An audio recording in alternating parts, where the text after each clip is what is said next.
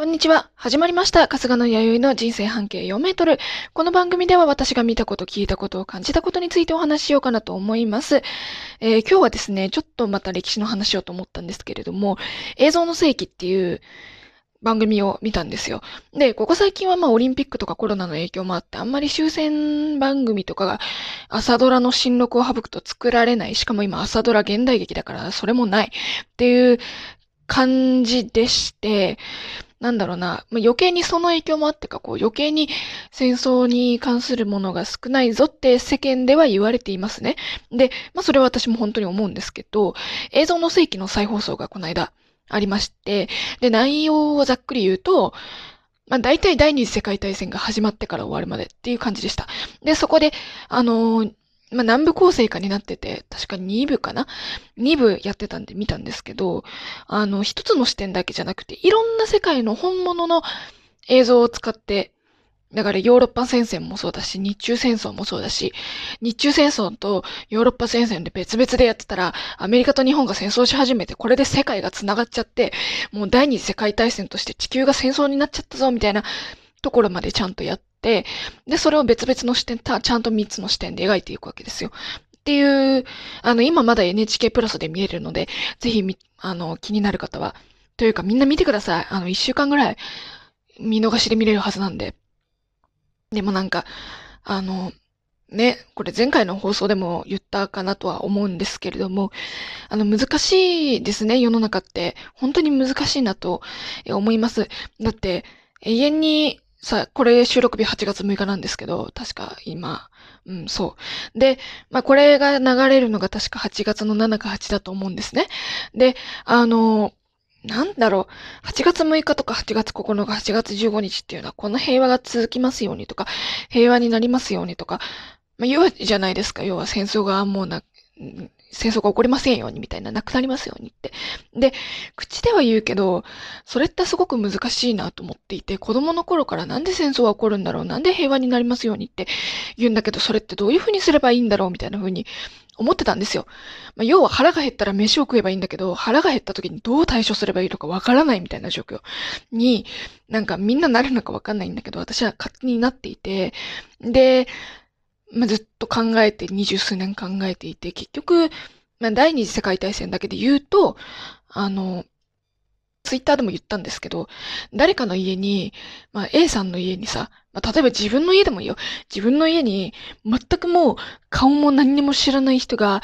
こんにちは、今日からここは私の家です。庭も駐車場も、まあベランダとかも含めて全部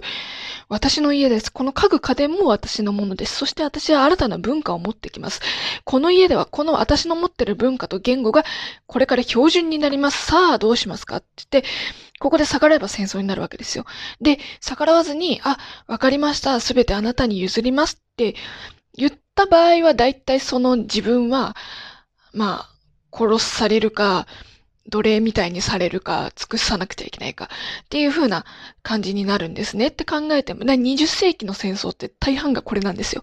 で、その自分の持ってる領土をいかにうまく広げていくかっていうのが、戦争の本当に大部分ですよ。あの、腹が減ったら飯を食えよ。それはお腹を満たすためだっていう、それぐらいの単純な話なんですけど、本当に単純に、もう、なんだろう、こう、周りのいろいろ削ぎ落としていくとそうなるわけですよね。だから、非常に、そういうふうに考えると非常に難しい問題だなと、あの、思いました。だから、ねえ、なんでそんな馬鹿げた戦争なんかやめちゃいなよ。アメリカと対話すればよかったじゃんよとか言うけど、結局だってそれをやったら、あまあこんなことあんまり言いたくないけど、それをやったらさっきも言ったみたいな、日本っていう国はなくなって、公用語は英語になっていって、で、いろんな人種の人が、まあ、入っってきて、フィリピン、フィフィリピンみたいって言ったら、ちょっと言い方としてもあれかもしれないけれども、まあ近くなってたかもしれないわけじゃないですか。いや、国民性が違うぞとか、まあそういう細かいことはあるかもしれないけれども、その日本の公用語の中に英語が入っていたかもしれない。で、それを聞くとさ、だいたい中学校とかで英語挫折した人は、え、ラッキーじゃんって、子供の頃からハローで育つんでしょ？それマジよくね？みたいな。で、実際フィリピンとかも、そういう現象が起こっていて、で、タガログ語っていうその元の言語よりも、なんだろう、英語？が話せるから、フィリピン人は世界でも活躍はしてるケースはあるんですよ。で、割とこう、なんだろう、国力としてものすっごい先進国ではないんだけれども、英語話せるからやりやすいみたいなところがあって、え、そうなるかもしれなかったじゃん、日本もって意見もあるけど、それとこれとは別だからね。うん。だから、こう、日本人というアイデンティティも奪われて日本語もなくなっていってっていう風になっちゃうわけよ。まあ、半分なりかけていたら、みたいなんですけど、日本分割大作戦とかね、あったんですけど、あの、現状これぐらいで収まってる日本は戦争に負けたけれども、でもそういう風になるんじゃないかってなったから戦争を知ったから、だからその、なんだろう、昔の方々の、その、お気持ちっていうのはさ、お気持ちって硬い言い方だな、なんか、否定したくないなっていう気持ちは私の中にはあります。ただ、そういう風に考えていくと、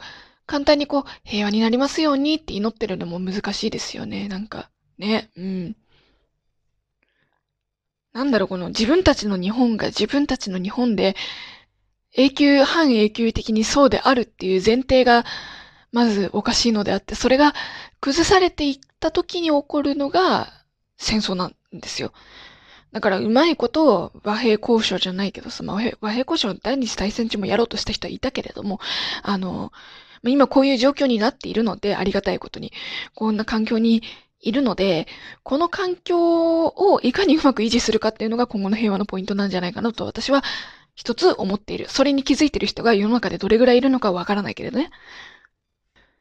で、まあ今後さ、もちろん領土争いの戦争っていうのは今でもありますし、あの、今後戦争の主な原因が領土争いが、その主な原因ランキングから消えることはきっとないんですよ。じゃあ次はサイバーテロかなとかさ、いろいろ言ってるじゃないですか。で、サイバーテロっていうのは結構ね、映画でも、なんだろう、主題になってたりもしますし、あとは、こう、頭の良くなった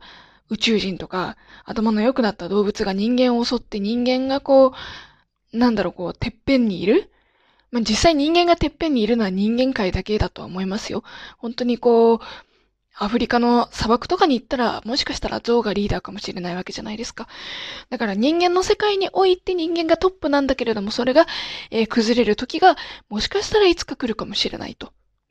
そういう形での争いっていうのは、もしかしたら今後も考えられるかもしれないなとは、私は思ってますね。うーん、だからなんかもう切ないし、無情だし、うん、でもこの本質っていうのもやっぱ勉強していて、この本質に気づけたのは、すごく良かったなっていうか、私の人生においてはすごくいい経験になったなと思いますし、こうね、何も考えずに頭空っぽのまま、いつまでも平和が続きますようにとか、戦争のない世の中にとか、核のない世の中にって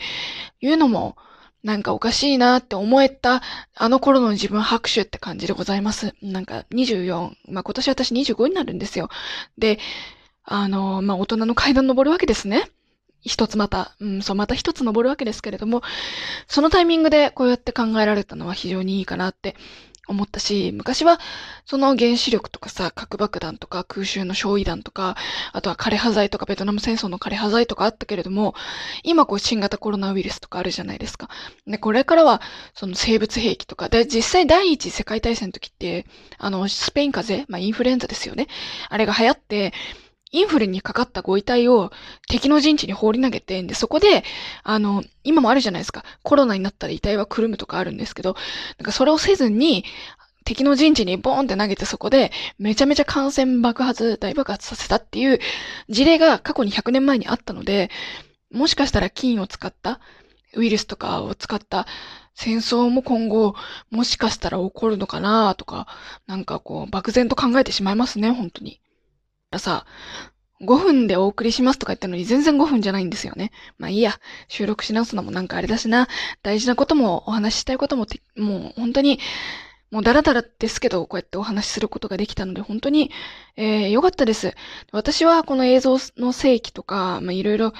戦争に対してね、こういうふうに考えてますとか、本当に戦争は反対です。で、まあその上で戦争っていうのはなぜ起こるのか、なぜあの戦争は起こったのか、で、で、そもそも本質って何なのかっていうね。あの、まあ日本っていうのが日本であることが当たり前に思ってるけど、それって違くねとか、あの、そういう話でございました。本当にね、いつまでも部屋が続きますようにって、こう、頭空っぽで言ってるだけじゃ意味ないんじゃないかな。だからといって自分に何ができるわけじゃないけど、その物事の、なんだろう、足取りっていうのをね、こう、式があって答えがありますっていう時にさ、中の計算式全く知らないよりかは、なんとなく答え見た状態でいいから、なんとなく経路分かってた方がいいじゃない。だからその私の考えたなんとなくの経路を、ここで発表させていただいたという形のラジオになりました。では今日はここで終わりにしましょう。バイバイ。